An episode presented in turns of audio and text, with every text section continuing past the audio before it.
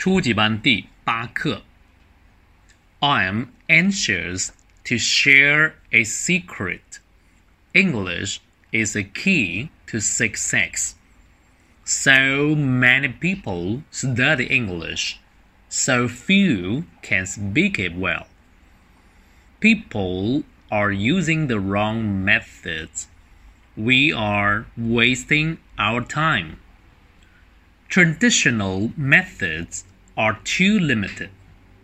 I've researched every method. I've tried them all from A to Z. Luckily, now we have discovered a shortcut.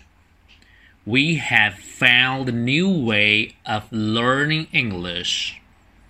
By memorizing one speech, you'll start to speak English By memorizing 20, you will speak better than native English speakers. 我再读一次。I'm anxious to share a secret. English is a key to success. So many people study English, so few can speak it well. People are using the wrong methods. We are wasting our time. Traditional methods are too limited. I've researched every method. I've tried them all from A to Z.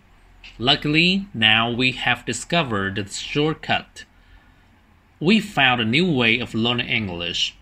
By memorizing one speech, you will start to speak English. By memorizing 20, you'll speak better than native English speakers.